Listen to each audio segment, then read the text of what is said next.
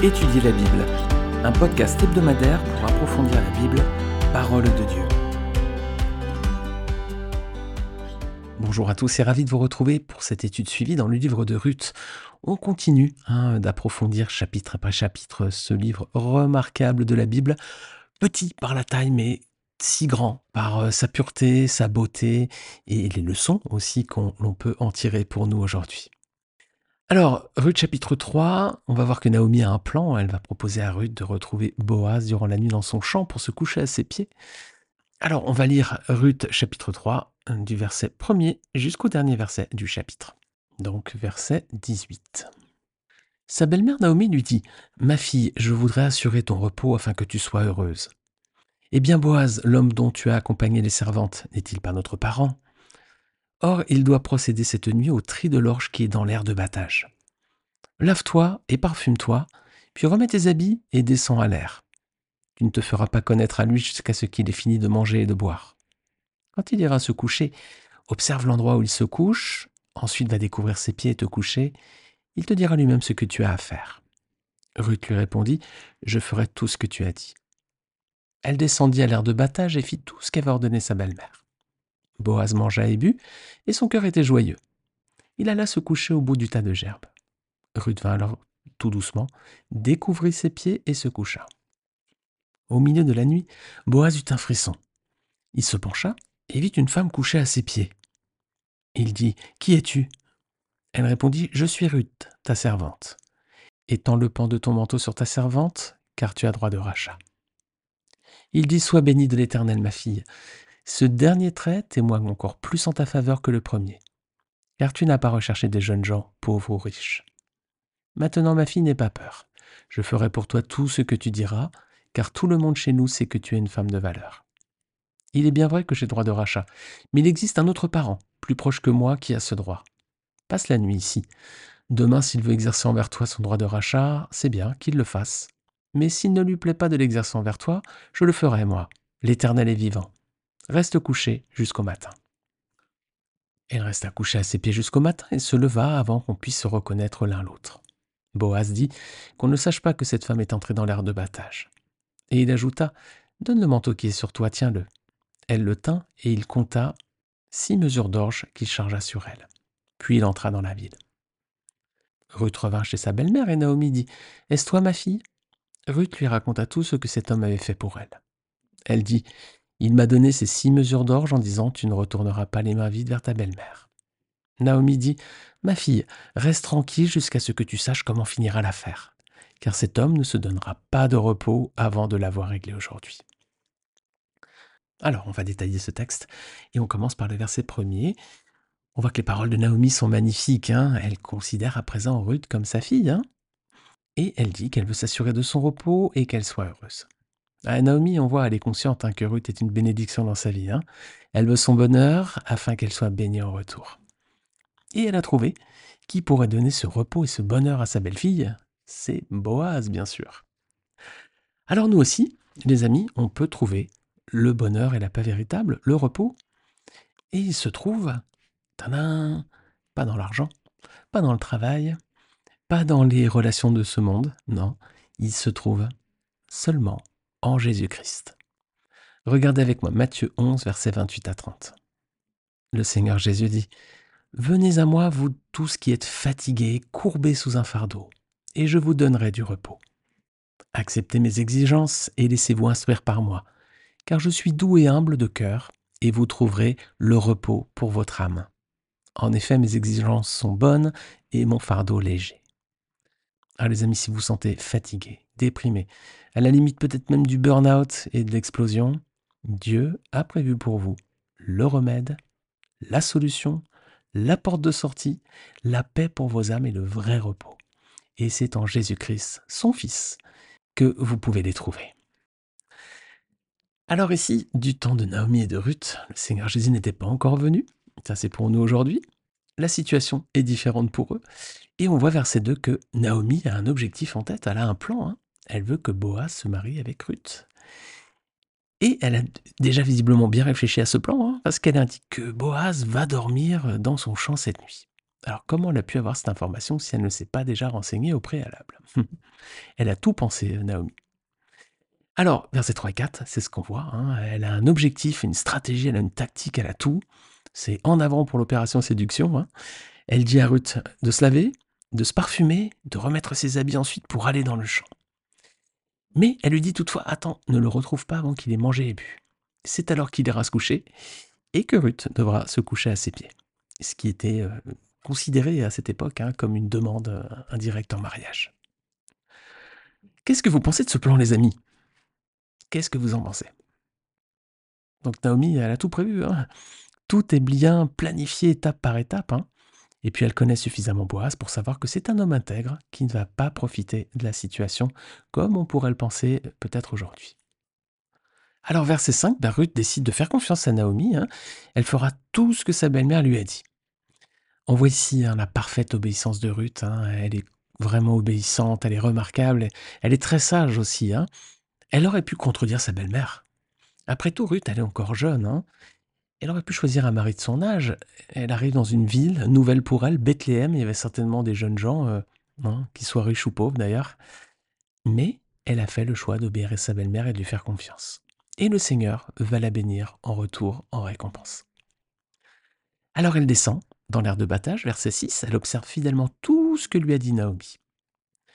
Et ben voilà la suite, hein, verset 7, comme Naomi l'avait prédit, bah, après avoir travaillé, euh, Boaz va manger, va boire, et le texte dit que son cœur était joyeux. Alors est-ce que l'alcool avait eu un petit effet sur lui? Peut-être. Hein. en tout cas, c'est l'occasion de rappeler ici que l'alcool n'est pas interdit dans la Bible en tant que tel. Hein. Jésus a bu du vin, par exemple. Et puis il en a donné aussi aux invités des noces de Cana. c'est le premier miracle de Jésus, évangile de Jean chapitre 2. L'alcool n'est pas interdit dans la Bible, ce qui est proscrit en revanche, c'est l'ivresse, bien sûr. Hein. Ce qui est interdit et ce qui est proscrit, donc, c'est l'abus d'alcool. Hein. C'est pas le, petit verre de vin, c'est les nombreux verres de vin, ou les cocktails, ou ce genre de choses. Ici, dans le texte, il n'est pas dit que Boaz est tombé ivre-mort, hein, juste que son cœur était dans la joie. Voilà. d'ailleurs, le mot hébreu qui est yatab désigne un état où on est heureux, joyeux, satisfait. C'est pas dans un sens lié forcément à l'ivresse. Alors, une fois que Boaz est endormi, Ruth va aller se coucher doucement à ses pieds. Alors, on pourrait se poser une question, les amis est-ce que Ruth a abusé de l'ivresse de Boaz? Est-ce qu'elle a profité de la situation pour, hop là, en tirer un avantage, cet homme étant peut-être rempli d'alcool? Non. Parce qu'on vient de voir que Boaz n'est pas tombé ivre-mort après son repas. Hein. Le sens du mot yatam n'est pas lié forcément à l'ivresse. En revanche, l'alcool a toutefois pu l'aider un peu à s'endormir. Hein. Moi, personnellement, je bois pas d'alcool. Alors, ça m'arrive dans des grandes occasions, euh, un anniversaire, un Noël, un verre de vin avec euh, voilà le, repas. Ça m'arrive. Deux, trois verres par an, voilà. Mais je vais pas plus loin qu'un verre pendant le repas. Et en plus, si vous m'invitez, vous verrez que le verre, il est, c'est quoi? C'est un quart de verre que je prends. C'est vraiment pour fêter cette occasion avec, avec les amis, par exemple, ou la famille. Mais je bois pas plus que ça. Pourquoi? Bah, c'est pas une question de doctrine, parce que le Seigneur Jésus, encore une fois, a bu du vin. Il a fait un miracle, hein, il a donné du vin aux invités des noces de Cana, et il nous dit que dans le royaume céleste, il boira du vin nouveau avec nous. Donc c'est pas une question de doctrine, c'est juste que moi l'alcool, les amis, comme j'en bois jamais, ça me fait dormir. Voilà. Si je bois plus qu'un quart ou un tiers de verre, je vais m'endormir. Alors, pour ça que j'en bois pas. Et ça m'arrange très bien, je trouve ça beaucoup mieux pour moi aussi, pour ma santé. Alors du coup, l'alcool, ça souvent ça aide à endormir. Et c'est certainement peut-être ce qui est arrivé à Boaz. Alors Ruth n'a pas profité de la situation, hein. elle n'a pas eu l'attitude notamment des filles de Lot, hein, qui ont profité que leur père soit ivre pour coucher avec lui, avoir une descendance, et ensuite donner donc naissance au peuple de Moabites, qui sont les ascendants de Ruth, hein, et le peuple d'Amon, les Ammonites également. Donc Ruth, à la Moabite, n'a pas eu l'attitude des filles de Lot, vous pouvez relire donc Genèse 19. Elle a fait simplement, Ruth, ce que Naomi lui avait dit. Boaz n'est pas tombé dans un plan machiavélique, hein pas du tout. Elle s'est allongée discrètement à ses pieds. Et verset 8, au milieu de la nuit, bah, Boaz va se réveiller et découvrir cette femme donc couchée à ses pieds. On imagine sa surprise, hein, il a dû se demander ce qui se passait là. Et puis verset 9, il doit encore faire nuit, hein, visiblement, parce qu'il demande à cette femme, quel est ton nom hein? Il ne voit pas qui c'est et comment se présente Ruth, regardez. Elle donne son nom, mais elle ajoute aussi quelque chose. Hein. Elle dit Je suis Ruth, ta servante. Voilà. C'est une vraie preuve d'humilité, de soumission. hein. C'est magnifique la réponse de Ruth. Et elle ajoute en plus Étends le pan de ton manteau sur ta servante, car tu as droit de rachat. Voilà, donc là, ses amis, c'est une véritable demande en mariage hein, indirecte. Elle lui indique qu'elle est prête à s'unir avec lui, car il a droit de rachat. Et là, Ruth, elle montre tout son respect de la loi. Elle montre qu'elle est prête à faire toute la volonté de Dieu. Et elle l'avait dit à Naomi, hein, ton peuple sera mon peuple et ton Dieu sera mon Dieu, voilà. Et elle est prête à présent à faire tout ce que Dieu attend d'elle. Alors quelle est la réponse de Boaz, verset 10 Eh bien, il la bénit, hein, et il lui dit que son geste est même encore un plus beau témoignage que celui qu'il a rendu déjà dans les champs durant la journée par son travail. Et en plus, il la bénit parce qu'il lui dit, voilà, tu n'as pas recherché les choses du monde, tu n'as pas choisi un homme jeune. Alors Ruth devait donc être jeune, visiblement, et Boaz, hein, donc beaucoup plus âgé. Cela montre que Ruth a accepté de faire la volonté de Dieu en acceptant le droit de rachat de Boaz, sans considérer cet âge, cette différence d'âge entre les deux. Et ça, ça montre, les amis, la pureté et l'intégrité de cette jeune femme. Oui, elle allait se marier avec un homme plus âgé qu'elle. Oui, donc elle se retrouverait probablement veuve une seconde fois, dans quelques années. Mais peu importe, elle choisit de faire ce qui est droit et juste aux yeux de Dieu. Alors les amis et nous, est-ce qu'on serait prêt à faire toutes sortes de sacrifices pour faire la volonté de Dieu? Si Dieu nous demande de faire quelque chose qui est un, peu contraignant pour nous finalement, qui n'est pas aussi favorable à nos yeux que ce qu'on pourrait imaginer, est-ce qu'on serait prêt à le faire ou pas? Hmm. En tout cas, Ruth, elle a fait ce qui était le plan de Dieu pour elle. Alors, verset 11, bah, Boaz accepte la proposition de Ruth, hein, et il rend un beau témoignage d'elle. hein. Tout, voilà, tout le monde sait à Bethléem que la jeune Moabite est une femme de valeur. Et bien là encore, les amis et nous, hein, quel témoignage est-ce qu'on rend autour de nous? Est-ce que, comme Ruth, au verset 11, hein, tout le monde chez nous sait que nous sommes des hommes ou des femmes de valeur? Voilà. Est-ce que tous les autres autour de nous disent que nous sommes ainsi? Ah, Ce serait magnifique, les amis. J'espère que c'est notre témoignage, en tout cas. Je sais pas si tous mes anciens collègues de travail, mes voisins, mes... les relations que je peux avoir avec les uns les autres, je ne sais pas si tout le monde dit que je suis un homme de valeur. J'aimerais, mais je ne sais pas, les amis. Attention à notre témoignage. Est-ce que les autres disent cela de nous? Alors, la situation va se compliquer un petit peu, là, versets 12 et 13. Aïe, euh, Boaz n'est pas celui qui a la priorité sur le droit de rachat. Hum, mince, il y a un grain de sable dans l'engrenage, là. Il y a un autre parent, en fait, plus proche que lui, et qui peut se marier avec Ruth. Mais Boaz dit de ne pas s'inquiéter. Il va régler la situation demain. Et si le plus proche parent veut exercer son, droit de rachat, bah ok, très bien qu'il le fasse. Sinon, Boaz dit qu'il l'exercera l'éternel est vivant. Alors on voit ici toute l'assurance de Boaz. hein. Il gère la situation avec calme. hein. Vous avez vu, il est calme. hein. Il n'est pas là en train de se dire Aïe, aïe, aïe, Ruth, j'ai pas une bonne nouvelle là. Ouh là là, il y a un autre personne, il y a un autre là qui a le droit de rachat. Je pas du tout si je pourrais. Ça marchera jamais. Oh là là, qu'est-ce qui va se passer si?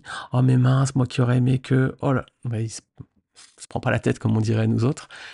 Il gère la situation avec calme. Il garde le cap dans la tempête. Et voilà, les amis, un bel exemple là encore. hein. Lorsqu'une situation semble échapper à notre contrôle, ayons l'attitude de Boaz. hein. Ayons cette assurance hein, que l'Éternel est vivant, non? Donc il va accomplir toutes choses pour que cela concourt à leur bien à tous les deux. Alors verset 14, Ruth se lève très tôt pour repartir. hein. Il fait encore nuit visiblement parce que le, texte dit qu'elle se leva avant qu'on puisse se reconnaître l'un l'autre, donc il fait nuit. hein. Et Boaz réfléchit et il veut éviter que quelqu'un voit que Ruth a dormi dans le champ avec lui cette nuit. hein. Ah, en effet, les amis, ça aurait pu nuire à leur réputation à tous les deux. hein. Et puis ça aurait pu aussi donner lieu à des commérages. hein. Donc il prend soin d'éviter toute spéculation. Il protège ainsi l'honneur de Ruth et la sienne aussi. Alors voilà un conseil un peu similaire hein, que Paul donnera à Timothée dans sa première lettre, voilà, dans le Nouveau Testament, 1 Timothée 5,14. Voilà ce que Paul dit à propos des veuves, justement. hein. Je veux donc que les jeunes veuves se marient, hein, comme Ruth, finalement, qu'elles aient des enfants, qu'elles dirigent leur maison, qu'elles ne donnent à l'adversaire aucune occasion de dire du mal de nous. Voilà. L'apôtre Paul aussi était prévoyant par rapport à, ces spéculations qu'il pourrait y avoir autour de, certaines relations notamment. Alors, verset 15, quel geste généreux fait également Boaz envers Ruth? Bah, Il lui donne en plus hein, six mesures d'orge lorsqu'elle repart, c'est-à-dire environ 15 kilos. Quoi. Donc il protège pas seulement l'honneur de Ruth, il prend également soin de ses besoins matériels. Alors Ruth va arriver chez Naomi, il est visiblement très tôt, hein, versets 16 et 17, parce que euh, Naomi ne peut pas encore discerner que c'est Ruth qui est rentrée. Donc elle lui demande, hein, est-ce que c'est toi? Alors Ruth va lui raconter à présent ce qu'a fait Boaz et son geste généreux. Et verset 18, et ben voilà, le plan de Naomi s'est donc déroulé sans accroc, les amis. Et elle dit à Ruth de rester tranquille, que Boaz va accomplir son devoir, et sans attendre, il va s'en occuper aujourd'hui même. Bravo Naomi, très belle euh, stratégie, très belle tactique, euh, bien rodée, bien travaillée.